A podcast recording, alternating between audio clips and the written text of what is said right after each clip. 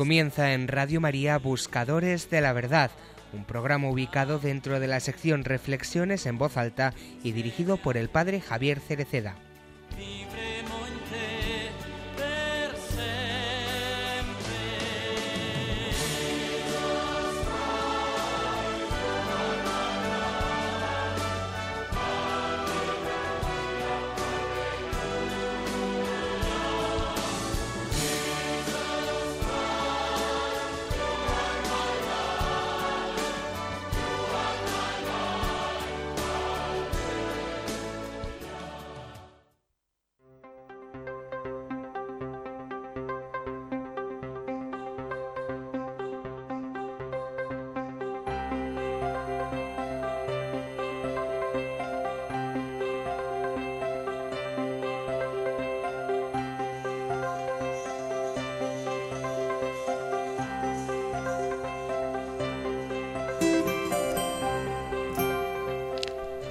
Si estáis con aridez, glorificad la gracia de Dios, sin la cual no podéis hacer nada. Abrid vuestras almas hacia el cielo, como la flor hable su cáliz cuando se alza el sol para recibir el rocío benefactor.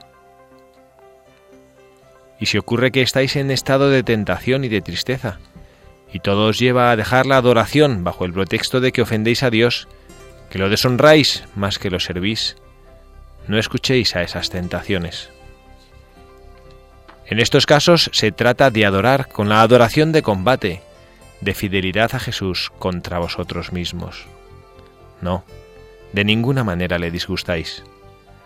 Vosotros alegráis a vuestro Maestro que os contempla. Él espera nuestro homenaje de la perseverancia hasta el último minuto del tiempo que debemos consagrarle.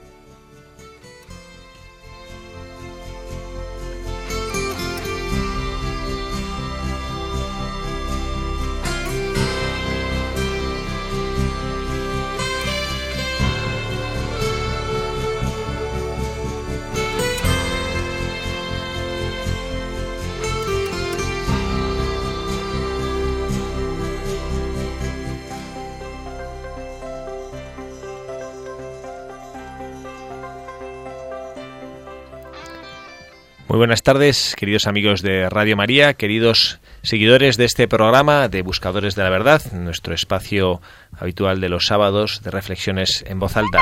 En este sábado, 21 de febrero, queremos darle la bienvenida y queremos presentarles, como siempre, a nuestro equipo de colaboradores habitual y también tenemos alguna incorporación novedosa en nuestro, en nuestro estudio, a los que agradecemos su presencia y querer compartir con nosotros esta hora de radio. Tenemos ya un habitual de la radio, aunque ya hace algunos programas que no está con nosotros, al padre Jacobo Portillo. Padre Jacobo, muy buenas tardes. Hola, muy buenas tardes, padre Javier Qué y el resto del equipo. ¿Qué tal, padre?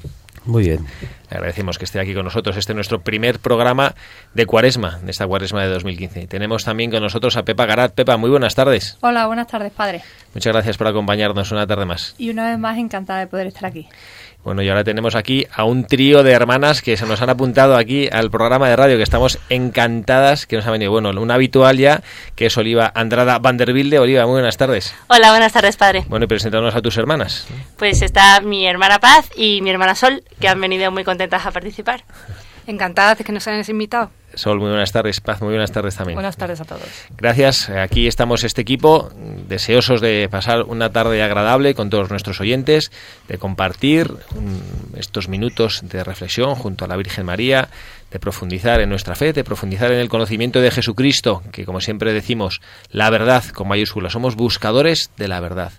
Esa verdad que es Jesucristo, esa persona, como nos decía también el Papa Benedicto XVI al inicio de su pontificado, en esa exhortación tan maravillosa en la que nos decía que el cristianismo es el encuentro con una persona. Y eso es lo que venimos también nosotros a hacer aquí esta tarde. Y bueno, lo hacemos hoy con un santo mmm, que nos presenta una virtud sobre la que queremos tratar hoy, la adoración a la Eucaristía. Sobre esto ha ido la editorial esta tarde, hablar de la Eucaristía, ser adoradores. Y el buscador que hemos escogido es un fundador, un sacerdote, santo, San Pedro Julián Eymart, fundador de los sacramentinos, un santo que dedicó su vida y sintió la llamada de Dios a hacer crecer el fervor hacia la Eucaristía. Y bueno, vamos a, escuchar, vamos a escuchar un poco su vida. El padre Jacobo nos va a hacer el favor de leernos la biografía de San Pedro Julián para conocer un poquito más sobre él, sobre lo que le movió en su vida, sobre lo que el ambiente en el que él eh, pasó, conociendo esta necesidad eh, que Dios le pedía de que promoviera esa devoción por la Eucaristía.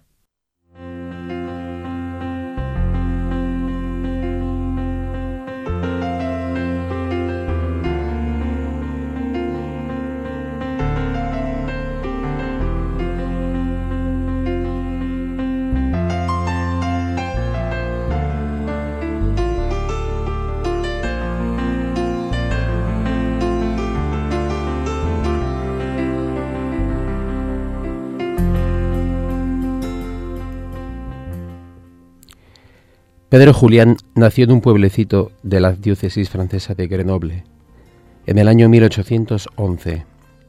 Trabajó con su padre en su fábrica de cuchillos y más tarde en una prensa de aceite, hasta que cumplió 18 años.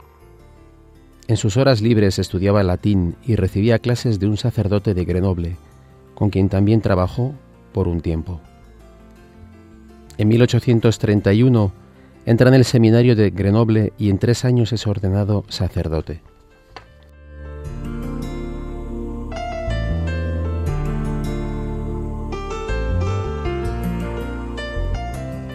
En sus primeros cinco años de sacerdote sirvió en una parroquia en Château y Montinard. Luego pidió permiso al obispo para ingresar en la congregación de los maristas. El obispo le concede diciendo, la mejor prueba de estima que puedo dar a esa congregación es permitir a un sacerdote como vos ingresar en ella. Al terminar su noviciado, Pedro Julián fue nombrado director espiritual del Seminario Menor de Velay y más tarde fue elegido provincial, provincial de Lyon en 1845. El centro de su vida espiritual había sido siempre la devoción al Santísimo Sacramento. El santo decía, sin él perdería yo mi alma. Hizo una peregrinación al santuario de Nuestra Señora de Forbieres en 1851. Me obsesionaba la idea de que no hubiese ninguna congregación consagrada a glorificar al Santísimo Sacramento con una dedicación total. Debía existir esa congregación. Entonces prometí a María trabajar para ese fin se trataba aún de un plan muy vago y no me pasaba por la cabeza abandonar la compañía de María. Qué horas tan maravillosas pasé ahí.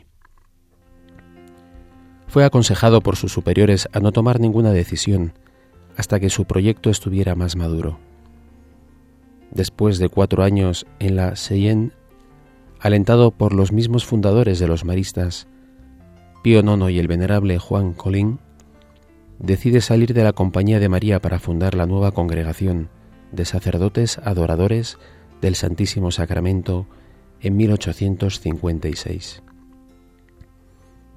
Pedro Julián junto con un compañero se instaló en la casa que el mismo Monseñor puso a su disposición. El 6 de enero de 1857 en la capilla de la casa, Julián por primera vez expuso el Santísimo Sacramento y predicó en la nueva congregación. El padre Irmard tuvo que enfrentar muchas críticas por haberse salido de la compañía de María y sufrió oposición a su obra. El santo les decía, no comprenden la obra y creen que hacen bien en oponerse a ella. Ya sabía yo que la obra iba a ser perseguida. ¿Acaso el Señor no fue perseguido durante su vida? Muchos eran los llamados, pero pocos los escogidos. El progreso fue lento y con muchas dificultades. Tuvieron que cambiar de casa. En 1858 consiguieron una capillita en el suburbio de Saint-Jacques. El padre Eymar llamó a ese lugar la Capilla de los Milagros, porque por nueve años el Señor se derramó allí en abundancia. El Santísimo se exponía tres veces por semana. El siguiente año Pío IX emitió un breve en alabanza a la congregación. El padre Imard funda la congregación de las Siervas del Santísimo Sacramento en 1852, también dedicadas a la adoración perpetua y a propagar el amor al Señor. También funda la Liga Eucarística Sacerdotal, cuyos miembros se comprometen a una hora diaria de oración ante el Santísimo. Trabajar con los sacerdotes y religiosas no fue su único objetivo. Funda la Obra de Adultos, organización que se dedica a preparar a hombres y mujeres adultos para la primera comunión cuando por razón de edad o trabajo no podían asistir a la catequesis parroquial. San Juan Bautista Vianney lo conoció personalmente y dijo de él, es un santo. El mundo se opone a su obra porque no la conoce, pero se trata de una empresa que logrará grandes cosas por la gloria de Dios. Adoración sacerdotal, qué maravilla. Muere el 1 de agosto. Antes de finalizar ese año ocurren varios milagros en su tumba. En 1895 la Santa Sede confirmó la congregación in perpetuum.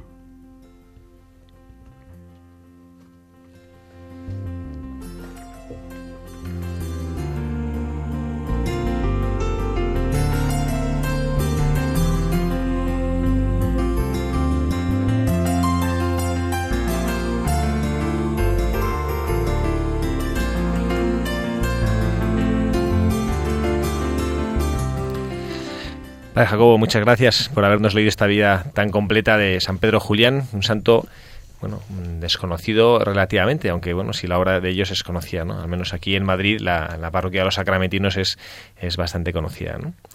Bueno, ¿qué os parece? A ver, aquí a nuestras, a nuestras contertulias, eh, ¿quién sabe eh, esta vida? ¿Quién nos dice que sabía algo de la vida de San Pedro? Eh? San Pedro Julián. Es un santo que realmente eh, nos demuestra una vez más cómo en las vidas de los santos la presencia de Jesucristo y su amor eh, y lo que Él quiere mm, hacer en la Iglesia lo logra cuando encuentra almas como la de San Pedro Julián dispuestos a seguirle. A mí hay una cosa que me llama profundamente la atención. Además es una cosa que bueno yo he podido vivir eh, en mis propias carnes en mi vida religiosa, ¿no? en mi familia religiosa, que cuando uno experimenta en su vida la llamada de Dios, se da cuenta que lo que él, eh, lo que Dios quiere, lo que uno está tratando de hacer o la obra que uno está tratando de impulsar, cuando se da cuenta que viene de Dios, tiene una fuerza especial, ¿no? No es, no es, como, no es como crear una empresa, ¿no? No sé qué, bueno, yo entiendo aquí vosotras, eh, sé que, bueno, paz que trabaja en una empresa, eh, bueno, pues bueno, aquí tenemos aquí muchas profesoras, pero hay veces que, bueno, que uno tiene un gran empuje, ¿no? Por sacar adelante una empresa humana, pero San Pedro Julián realmente lo que, lo que percibió, porque si os habéis fijado durante su vida, ahora que hemos estado leyendo en su vida, San Pedro Julián él empieza como sacerdote diocesano, sacerdote de la diócesis, después pasa a la Compañía de María y después pasa a fundar. O sea, realmente tiene como tres etapas dentro de su vida religiosa. Pero lo que él realmente sentía era que Dios nuestro Señor le estaba llamando a hacer algo. Por lo tanto, lo que él tenía en su corazón, y esa es una fuerza que los cristianos tenemos que aprender a, a tener, ¿no? Lo que él sentía dentro de su corazón era algo que Dios le pedía. Por lo tanto, era una cosa de Dios, no era una cosa suya, ¿no? A mí, mm, padre, me, me, ha gustado mucho que cuando usted nos ha recordado que, que ser cristiano es un encuentro con una persona, que, que este fundador de, este buscador de la verdad eh, ha conseguido que un grupo de sacerdotes estén en continua adoración. O sea que Cristo está en la Eucaristía y es el gran encuentro que tenemos con Cristo es por medio de la Eucaristía.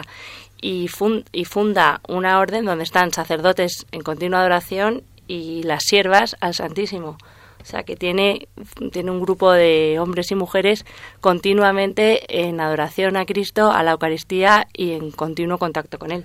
Yo no sé si vosotros habéis imaginado, el otro día estuve celebrando una misa con un sacerdote jesuita eh, que es, ha estado muy presente en mi vida, es, mayor que yo, es, como, es, exactamente la misma edad de mi padre, que es un sacerdote que les ha estado acompañando a ellos a lo largo de su vida en un grupo de matrimonios. Y, y celebré con él la Eucaristía y él dijo una cosa que a mí nunca se me había ocurrido. No sé si el padre Jacobo cuando celebra la misa esto lo ha pensado alguna vez, ¿no? Pero él dice, bueno, nosotros ahora al comenzar esta Eucaristía tomamos el relevo de la Eucaristía que en algún lugar del mundo acaba de terminar. Y empezamos a celebrar otra. Y cuando nosotros terminemos, habrá otro lugar en el mundo en donde esté empezando otra Eucaristía. A mí me encantó esa idea, ¿no? La presencia de Jesucristo en la Eucaristía en el mundo, ¿no? Como si tuviéramos la capacidad, como cuando uno ve, no sé, en las películas, ¿no? Esos, esos grandes mapas donde las empresas a lo mejor tienen dónde están sus delegaciones, ¿no? Imaginarme un mapa del mundo donde en cada momento, en el momento en el que se está haciendo presente Jesucristo en la Eucaristía, se encendiera una luz, ¿no? Yo siento que estaría, pues no sé, pues, pues casi permanentemente, ¿no? Porque no sé, Padre Jacobo, ¿cuántos sacerdotes católicos somos en el mundo? No sé, pero como como medio millón a lo mejor, o es demasiado medio millón. Yo sé que hay 5.000 obispos. Sí, y creo que son 400 y pico mil, ¿Mm? porque acabamos de tener nuestra semana de oración por las vocaciones y ese era el dato que, que sacamos en las estadísticas oficiales, ¿no? Imaginaos, ¿no? Si 400 y pico mil sacerdotes lo dividimos por 24 horas al día, pues vamos, sale, sale más de una misa, más de una misa por segundo, o sea, más de, más de una, bueno, una misa por segundo, ¿no? Pero casi casi que cada segundo, efectivamente, habría permanentemente encendiéndose en ese mapa imaginario de la presencia de Cristo en la Eucaristía, eh, se estaría encendiendo, bueno, pues casi casi, bueno, pues en todas partes, ¿no? El mundo estaría iluminado, ¿no? Y el mundo está iluminado realmente por esa, por esa luz, por esa luz que es Cristo en la Eucaristía. ¿Y qué tal, Padre, los sitios donde desgraciadamente no se está encendiendo la luz? No tienen acceso a la Eucaristía porque están perseguidos, ¿no? Nosotros hemos nacido en un sitio privilegiado donde igual que tenemos televisión, tenemos acceso por la educación que nos han dado, por la que nos dan nuestros padres, nuestros educadores, a la formación religiosa y, y, nos llevan a la Eucaristía. Y sin embargo, hay sitios donde no van a poder celebrar y si celebran peligran sus vidas hay sitios donde debería de estar encendiéndose esa luz y no se está encendiendo. Pues Sol, te cuento que una vez vimos un testimonio de un señor secuestrado en México y él eh, estaba secuestrado en un cuarto de 1,20 por 1,50 y decía que la fuerza se la daba el pensar y en unirse en alma y corazón a ese sitio donde en ese momento se estaba celebrando esa Eucaristía.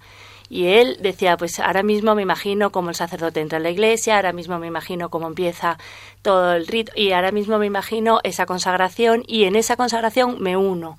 Entonces, es verdad que es una tragedia la gente que nosotros estamos en un sitio privilegiado y es una tragedia la gente que no puede vivir una Eucaristía real, pero es verdad que con tu cabeza y con tu mente y con tu corazón te puedes unir a una Eucaristía que se esté celebrando en cualquier sitio del mundo. Y bueno, y con esta intervención de Oliva yo quería ya tomar el primer mensaje del, buscador de hoy, ¿no? el primer mensaje que San Pedro Julián nos deja a todos nosotros. Y el mensaje es la Eucaristía como fuente de santidad. Como fuente de santidad. La santidad, hemos hecho, esta pregunta la hemos lanzado muchas veces en nuestro programa, ¿no? ¿Qué es la santidad? Porque a veces tenemos la santidad como tenemos la imagen que tenemos de la santidad es un poco rancia no como el santo así en, sí hombre un hombre así como muy muy la santidad no es ni más ni menos que la amistad con Jesucristo y San Pedro Julián nos hablaba de, de esa de esa santidad de, de, que la fuente de esa santidad se encuentra en la Eucaristía yo creo que porque la Eucaristía es el alimento de esa santidad. Sin, sin, sin la Eucaristía no tendríamos la fuerza para llegar a esa santidad entonces es lo que nos da la fuerza para seguir, para llegar a ser santos, porque todos aspiramos a ser santos. Entonces todos tendríamos que asistir a la Eucaristía para alimentarnos, para poder llegar a, ese fin. Yo un poco apoyando lo que decía antes Sol, que qué suerte tenemos en la parroquia de Santa María de Caná. No sé si inspirado por este santo en concreto o por otros. Mm, realmente los sacerdotes y en concreto los sacerdotes de ahí están apostando muchísimo por la adoración eucarística. Tienen una los jueves, como sabéis, que es algo increíble lo que sucede ahí de 10 a 11.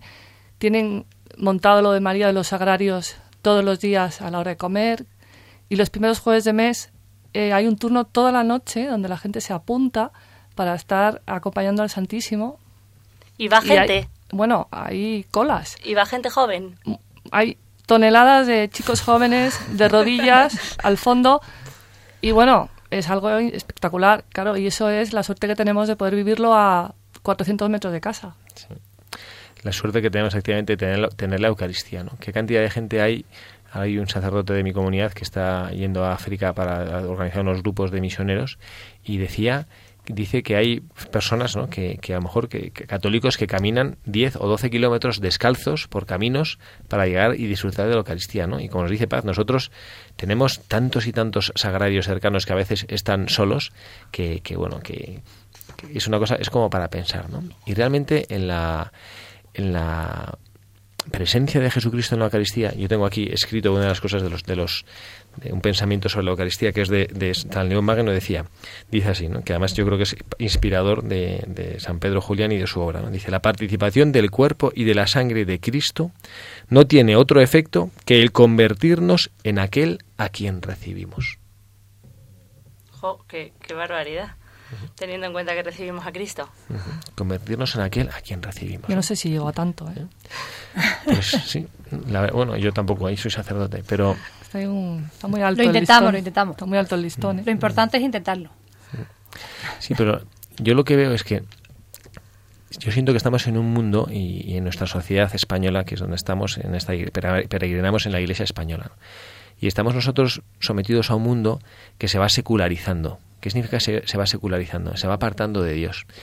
Y nosotros no somos ajenos, siendo parte de esta sociedad, no somos ajenos a esta corriente. Y poco a poco, como que parece que se va apagando la, la sensación de que Cristo realmente está presente en mi vida. Y no por la sensación, sino por la realidad de la presencia de Cristo en nuestras vidas.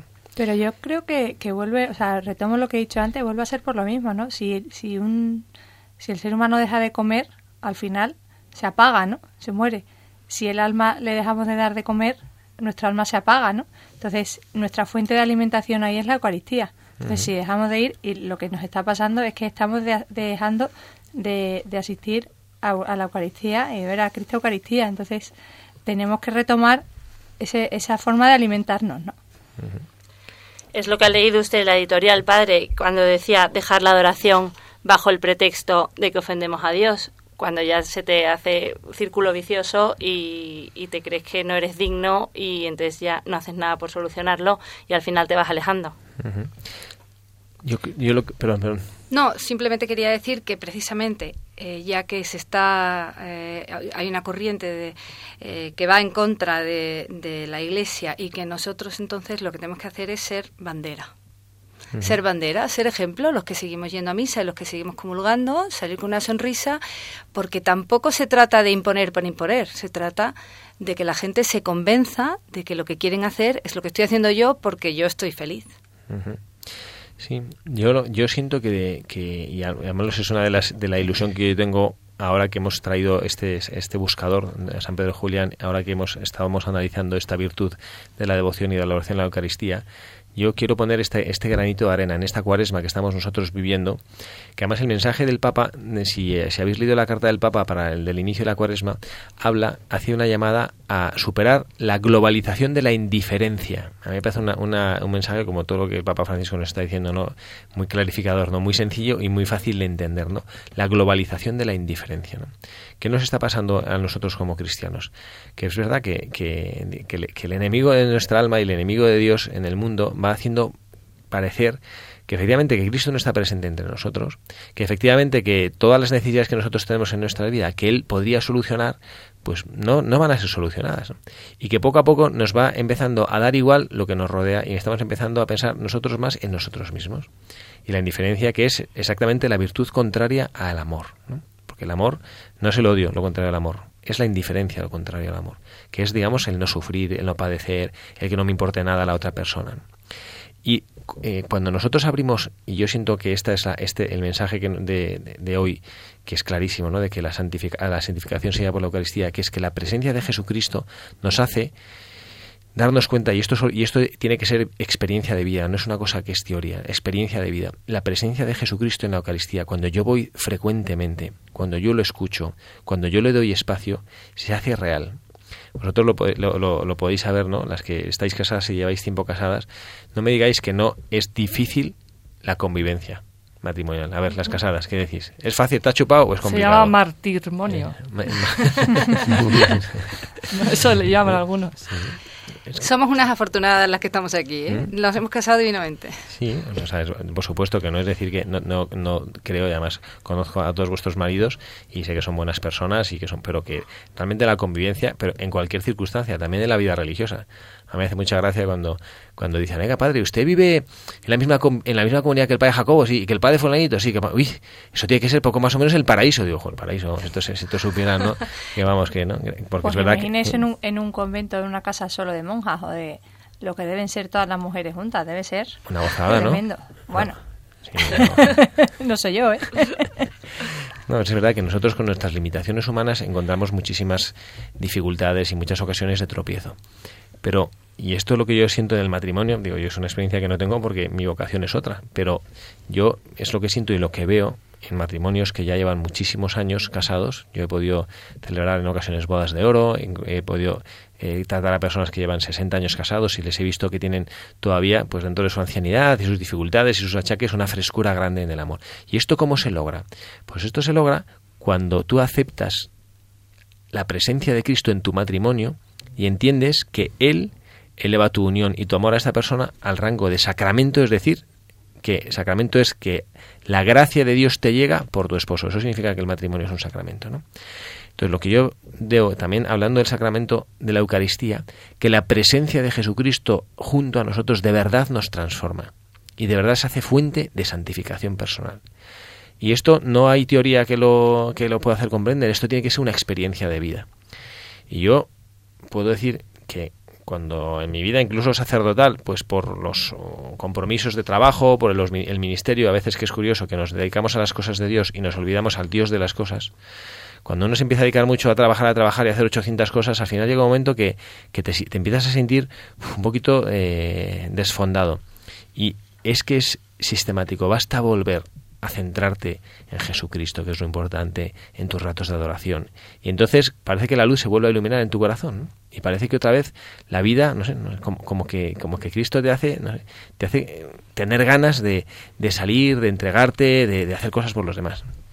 El padre Ferran, cuando da ejercicios espirituales a matrimonios, que lo da muchísimos y tiene mucha fama en el sur, que es de donde somos nosotras, siempre dice que el éxito en el matrimonio es eh, sentarte una vez al día con una cerveza y unas aceitunas con tu marido, olvidarte de todos los problemas de los niños, de, eh, de que el coche está roto, de que, en fin, y, y, de verdad dedicarle esos cinco minutos, diez minutos que tarda uno en tomarse una cerveza porque es un encuentro muy personal y al final, cuando estamos delante de, la Eucaristía, es un poco lo mismo. Es me abstraigo de todo, me meto mi burbuja y estoy solamente enfrente del Santísimo.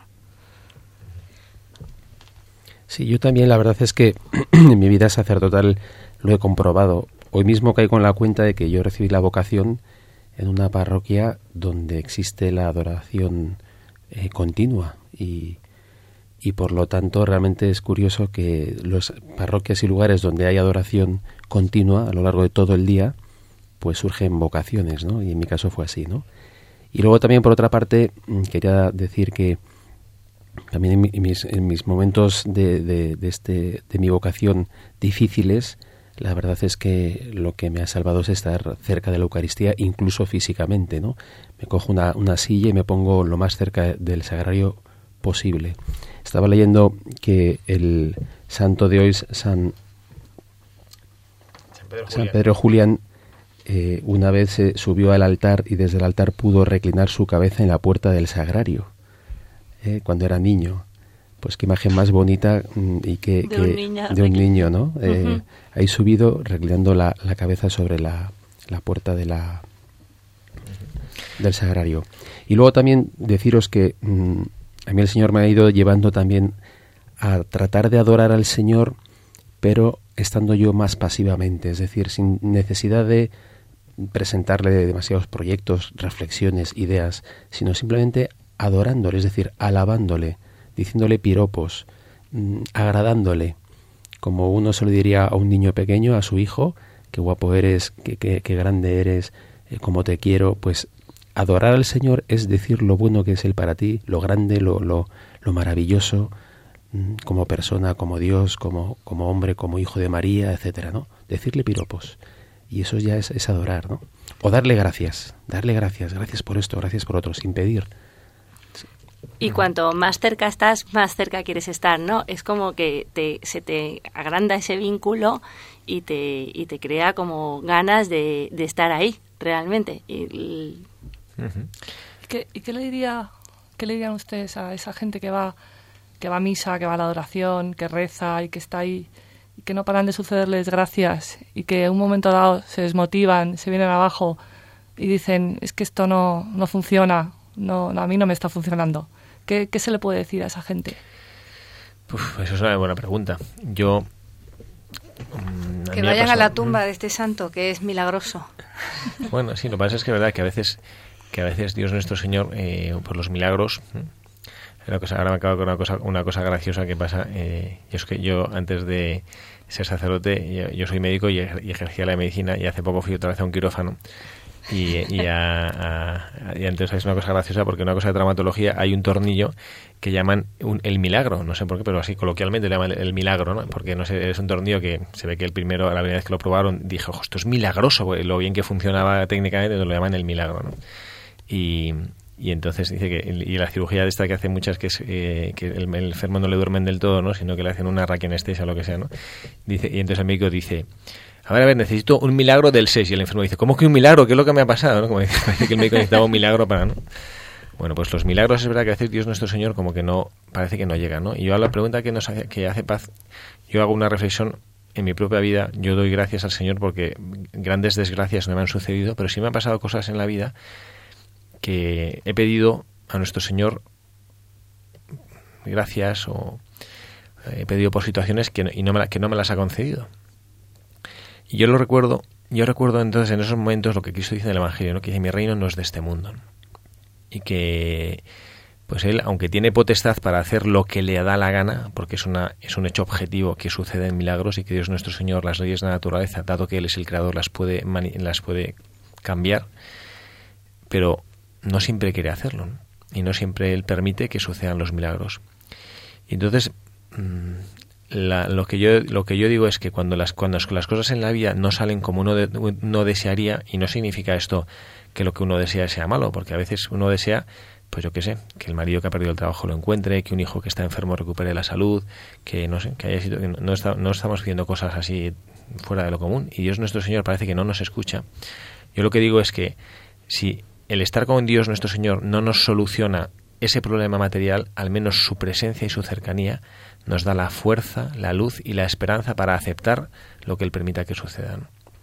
Y es verdad que es un consejo complicado de dar y de, y de comprender, ¿no? pero, pero yo creo que los que los que son adoradores, ¿no? yo cuando era pequeño tenía un tío abuelo que ya falleció, sacerdote, y había una, una chapita en su, en su mesa que decía adorador nocturno, veterano constante. Yo no supe lo que era hasta muchos años después.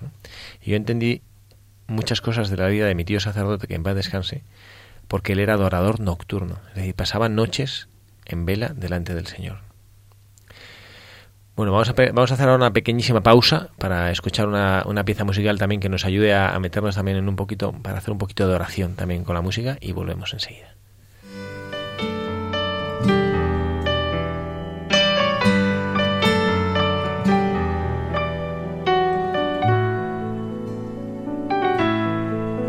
Solamente una palabra, solamente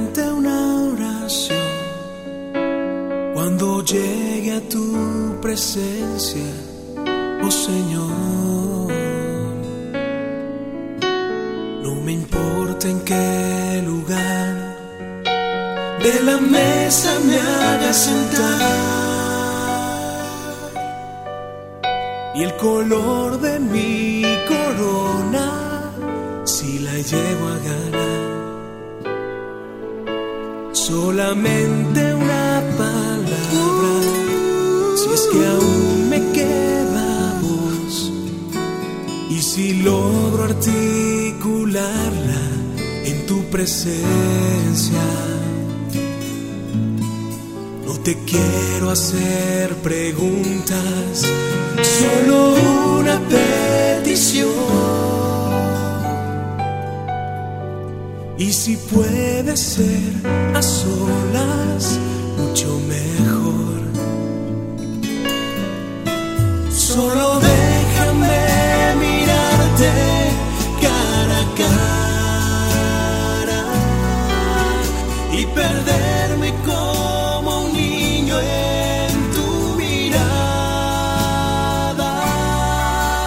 Y que pase mucho tiempo y que nadie diga nada porque estoy viendo al maestro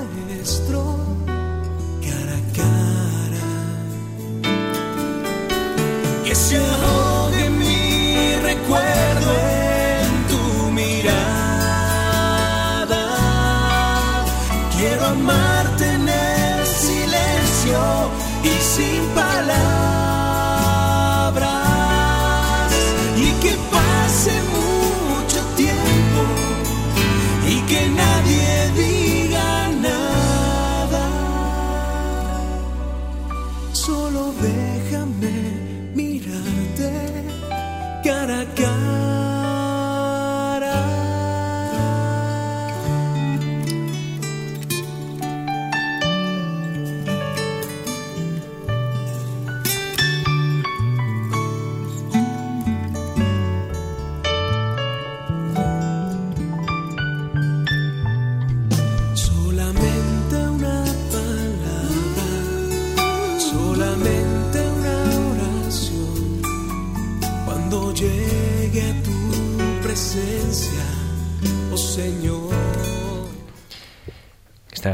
Cara a cara que nos recuerda lo que hacemos cuando vamos a adorar a Jesucristo. Estamos delante de él, presente delante de él.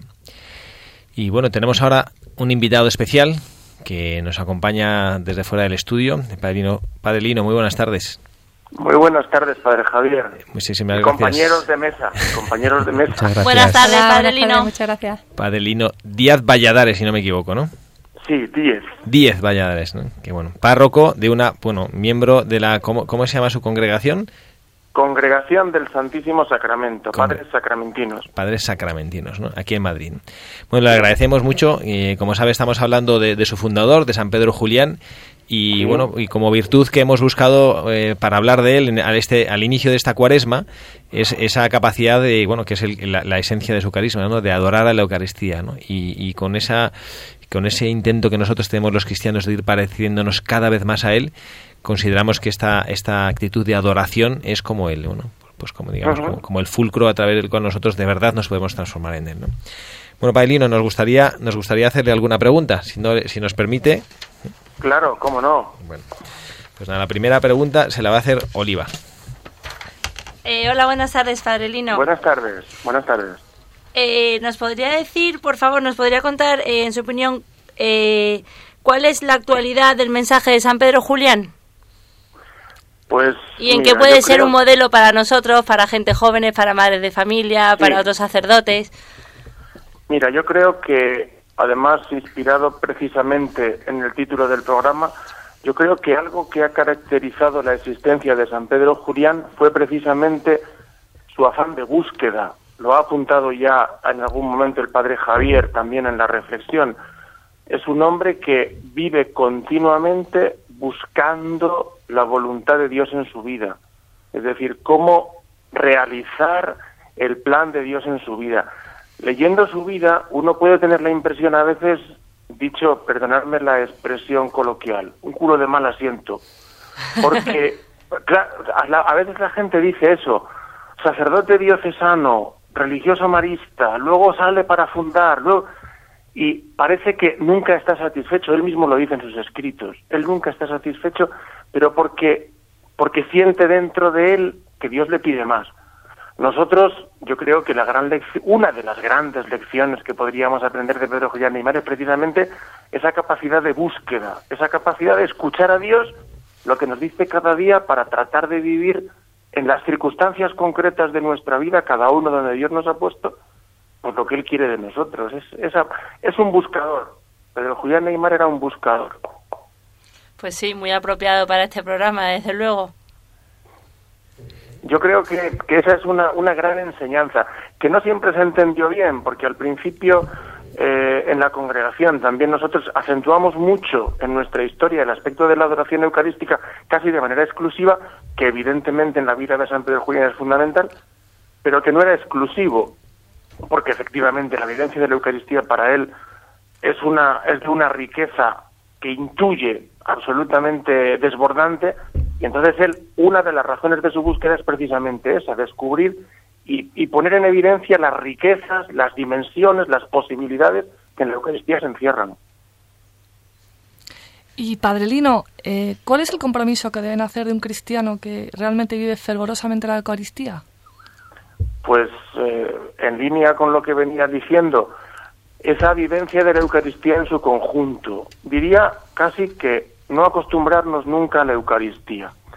Siempre es un peligro para nosotros acercarnos a la Eucaristía rutinariamente, ir a misa el domingo porque está mandado, comulgar porque nos hemos acostumbrado, ir incluso a orar ante la Eucaristía, ante el sagrario o ante el Santísimo expuesto, pues porque nos hemos comprometido, pero hacerlo de una manera rutinaria. San Pedro Julián continuamente, continuamente repite que, que no nos podemos acostumbrar, que es algo tan grande, tan transformador en la vida del creyente que no nos podemos acostumbrar. Entonces, el compromiso que tiene que nacer de ahí es vivir cada vez la Eucaristía como un acontecimiento único, irrepetible, y que eso verdaderamente, también como se apuntaba antes, citando a San León Magno, podríamos citar también un sermón precioso de San Agustín, y podríamos citar también escritos de San Pedro Julián, cuando habla de de cómo la Eucaristía nos tiene que ir transformando por dentro, porque en definitiva todos se remiten a San Pablo en la carta a los Gálatas, para que haga de nosotros otros Cristos. Presencia de Cristo para los demás en nuestra vida, testigos de esa presencia salvadora que está realmente en el sacramento, pero que se prolonga en la vida del creyente, que se alimenta de la Eucaristía, que ora ante la Eucaristía y que vive por eso la Eucaristía. Lo dice muy bien ha citado el padre Javier a los adoradores nocturnos, que tienen un lema, adorador de noche, apóstol de día. Bueno, pues eucarísticos en el templo, en la celebración, en la oración y testigos en la calle, testigos de la Eucaristía, testigos de Dios. Ese es el compromiso que nace de una Eucaristía celebrada, orada y vivida. Y padre, una cosa que le habrá pasado mucho cuando la gente se acerca a ustedes una pregunta que le habrá hecho mucha gente, porque hay mucha gente que no cree en la presencia real de Cristo en la Eucaristía. Mm. Eh, ¿Qué se les puede decir cuando ustedes se dedican específicamente a ello? ¿Qué se les puede decir? Pues que hay que dejarse amar por ese Dios que está presente. La fe, lo sabemos bien, no es fruto del voluntarismo, es el don de Dios. El que no tiene fe, pues evidentemente se la tiene que pedir a Dios no se la podemos dar los demás a base de razonamientos. Podemos orar con Él y por Él para que esa fe le llegue, para que ese don de Dios le llegue y que efectivamente pueda descubrir como nosotros tenemos que descubrir, porque nunca lo hacemos suficientemente. Tenemos que descubrir la grandeza, la maravilla de esa presencia de Dios que está ahí no solo, ojo, para que vayamos a verle, no solo está esperando, como decían en el siglo pasado, a finales del siglo XIX, cuando estaba San Pedro Julián también. No, no, Dios no solo está esperándonos, está esperándonos porque quiere que vayamos a Él, pero está esperándonos para enviarnos con Él a evangelizar el mundo, a llevarle a los demás. Y, y eso solamente ha apuntado también, y perdonar que lo cite muchas veces, pero me ha parecido está escuchando lo que decía el, el Papa Benedicto XVI, Papa emérito, ese encuentro con el Señor pues de ese encuentro tiene que brotar una vida, como decía San Justino, hablando de la Eucaristía, eucaristizada, transformada, renovada por la Eucaristía. Pues esa presencia real tiene que ser el imán que nos atraiga para llenarnos y después salir dispuestos a repartir, a compartir y a llevar a los demás esa presencia. Padre soy el Padre Javier. Yo quería eh, pedirle una reflexión que vamos que yo entiendo que la que usted que vive pues este carisma especial de adoración lo puede explicar mucho mejor que yo ¿no? yo a veces siento con frecuencia cuando hablo con las personas que van delante de Cristo en la Eucaristía a, pedir cosas ¿no?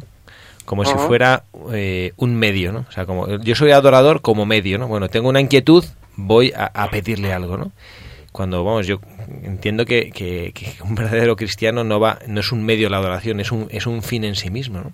qué le podemos decir a estas personas que se acercan a eso como como como si fueran nos decía Paz también eh, nos hacía esa reflexión de estas personas que se acercan a pedir y que luego pues no, no ven satisfechas sus peticiones que cómo podemos reflexionar con nuestros oyentes sobre esta realidad de que a Cristo no es un medio, no es un, no es un instrumento que utilizamos para, para conseguir las cosas que necesitamos. Eso, en el fondo, no es solamente un problema, eh, problema, perdón, entre comillas, de, respecto de la adoración, es un, problema respecto de nuestra relación con Dios, que a veces nos la planteamos de una manera mercantilista o negociante. Parece que a Dios le tenemos que, que sacar cosas. Precisamente San Pedro Julián, adelantándose 100 años a lo que luego diría el Concilio Vaticano II, cuando nos, nos invita a los religiosos y a los que se asocian a la obra de la congregación a la oración ante la Eucaristía, nos dice hay que hacerlo con el mismo espíritu con el que se celebra la Eucaristía. Y él dice los cuatro fines del sacrificio, que es un método antiguo, pero que él recupera y que, que ponen. Y dice, em, hay que empezar por, por la adoración, por el reconocimiento de la presencia de Dios, por, por el agradecimiento, escucharle a Dios, darle gracias por, por la salvación que experimentamos, la intercesión y al final la súplica, pero eso es lo último. La, súplica que nace de ese encuentro, de esa experiencia de Dios que puede ser la oración personal y comunitaria ante la Eucaristía y entonces eh, una vez percibido, experimentado el amor de Dios, sí, brota la súplica, brota la petición, pero efectivamente no es el objetivo prioritario. El ponernos delante de Dios tiene que ser, en primer lugar, para escuchar y para acoger. Yo hice mi tesina de licenciatura sobre el culto eucarístico fuera de la misa, precisamente, en liturgia, y el título que le di fue ese, acoger la presencia. Eso es la adoración, la esencia, bajo mi punto de vista, de la adoración eucarística. Acoger la presencia de Dios que se ofrece. Y a partir de ahí ya viene todo lo demás, el agradecimiento, la, el diálogo, la intercesión, pero acoger a Dios, dejarle espacio en nuestra vida y, el, y una expresión pues eh, diríamos primaria de esa acogida de Dios es ponernos delante de Él para decirle, aquí me tienes, ven, te acojo, da luz a mi vida, dame fuerza, dame gracia, y ahí podemos poner ya todo lo que necesitemos, que seguramente es mucho, en las manos amorosas de Dios. Padre Lino, soy el padre Jacobo. Yo quería comentarte también, buenas tardes, una experiencia personal. Yo soy, he sido de los que efectivamente ante Cristo, pues eh, sobre todo ante Él he querido pedirle muchas veces muchas cosas, ¿no? Pero desde hace un poco tiempo mi presencia ante el Señor es para alabarle. Y encuentro un gozo en ello muchísimo mayor que me satisface muchísimo más, mucho más y me, y me da muchísima más confianza y consuelo que el hecho de pedirle. Y para eso me ayudo mucho de los salmos y mm, por eso invito también a los oyentes de Radio María y de este programa a que si no le salen alabanzas o acciones de gracias espontáneas, que, que recurran a los salmos de alabanza y de acción de gracias, porque contienen una experiencia espiritual de Dios de alabanza y de cariño hacia, su, hacia Él y hacia su creación tan, tan, tan bonita, que realmente deja el alma mm, muy consolada por lo mucho que ha alabado a Dios, ¿no? Y no ha querido nada para sí mismo. Sea con los salmos, sea también con un método muy sencillo que es recuperar en la oración personal los textos de la Eucaristía de cada día, los textos de la palabra de Dios, volver a escucharlos, rumiarlos, valga el término, ante Dios, que es lo que Dios me está diciendo, los mismos textos de la liturgia, las oraciones de la misa, la plegaria eucarística, eh, eh, la, la, obra maestra de la oración de la Iglesia, la plegaria eucarística, pues con todos esos motivos que nos da en el prefacio de alabanza, de acción de gracias, con, con todo el misterio de la salvación que se contiene en esa celebración, son contenidos que podemos ir eh, aprovechando para, para vivir nuestro encuentro personal y comunitario con el Señor presente en la Eucaristía, sin duda. Padre Lino, muchísimas gracias por habernos acompañado, por habernos dedicado estos ratitos en este sábado.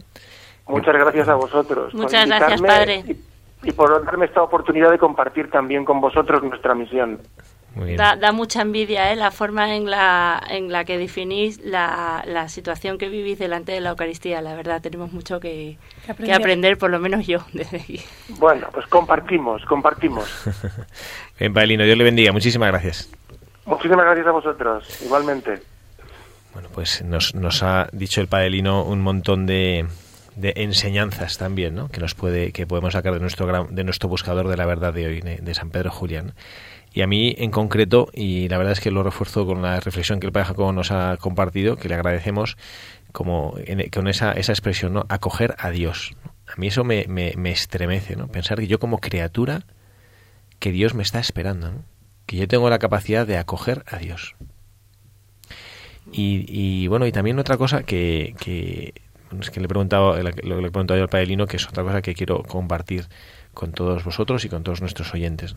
Y es que yo creo que la adoración a Jesucristo, la adoración a la Eucaristía, que está bien, como nos ha explicado el Padre Lino, ¿no? de, estos, esas cuatro partes, ¿no? de, adorar, dar gracias, de, de interceder y luego ya de suplicar, de pedir, está bien.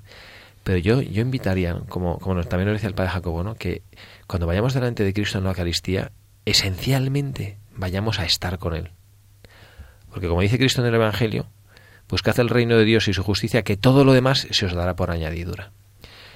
Y yo creo que la, la actitud del adorador, y el adorador es todo cristiano, no hace falta el adorador, no hace falta que tienes que pertenecer a un club o ser de una congregación religiosa o ser de un grupo espiritual. Adorador es cualquier cristiano que se pone humildemente de rodillas, física o espiritualmente, de rodillas delante del Señor, es, Señor, yo vengo a estar contigo, vengo a acompañarte, vengo a gozar de tu presencia, vengo a acogerte, que insisto, me parece una idea preciosa. Yo casi casi me voy feliz de este programa y de este rato que hemos compartido nosotros juntos con todos nuestros oyentes, con esta idea, que yo puedo ir delante del Señor a acogerle, a acogerle y que Él transforme y que Él me llene.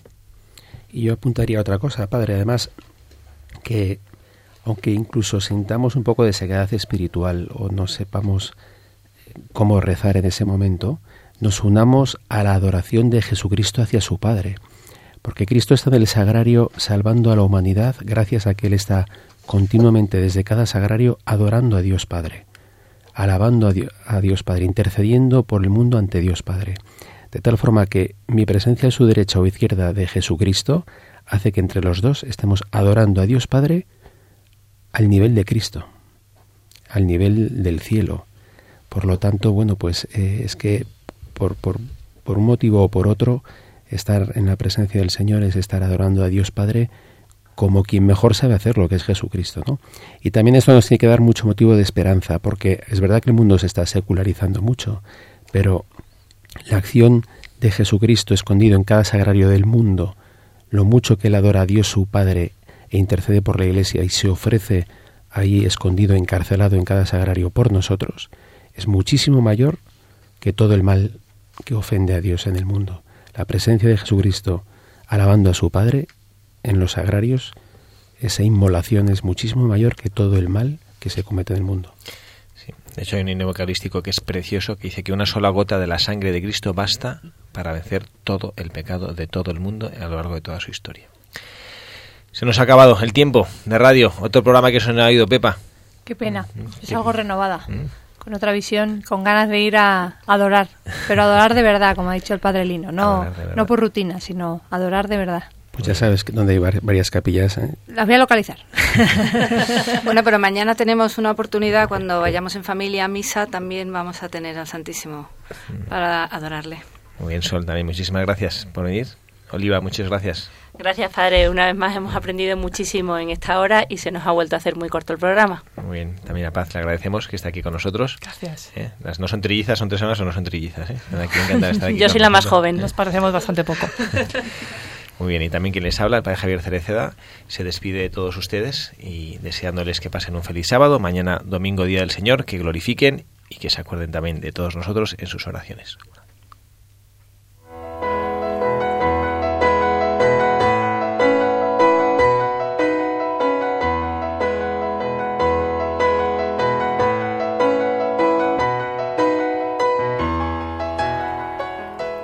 Señor, te queremos dar las gracias por este rato que hemos podido estar contigo a través de la radio, con nuestros hermanos, compartiendo, hablando de ti, que es lo que más nos llena. Queremos, Señor, adorarte con nuestras vidas y no sabemos cómo y te necesitamos. Por eso te pedimos, Señor, que nos concedas un corazón sincero, un corazón sencillo, humilde, que sea capaz de abajarse, de no pensar en los propios egoísmos, en los propios intereses. Un corazón que te adore, Señor, y que esa adoración sea acogerte, acogerte a ti en nuestros hermanos, en todos los que vendrán a lo largo de hoy, de mañana, de pasado, de todos los días de nuestra vida, y que tendrán algo de ti y que necesitarán algo de nosotros. Te pedimos, Señor, que cuando te adoremos no sea la luz que se enciende en nuestros corazones algo que tapemos, sino que ilumine a quienes nos rodean. Que seamos adoradores por la noche, por la mañana, por la tarde, o cuando sea, y después de adoradores, que seamos testigos de tu nombre en nuestras calles, en nuestras casas, en nuestros trabajos, en nuestros colegios, en nuestras parroquias, allá donde tú nos lleves, Señor, que nos podamos llenar de ti, que empape tu presencia en nuestro corazón, que seamos tu mirada, tu sonrisa, tu abrazo, tu calor, para todas las personas con las que nos encontremos, Señor, y que hagamos de este mundo, gracias a tu presencia eucarística, un mundo mejor.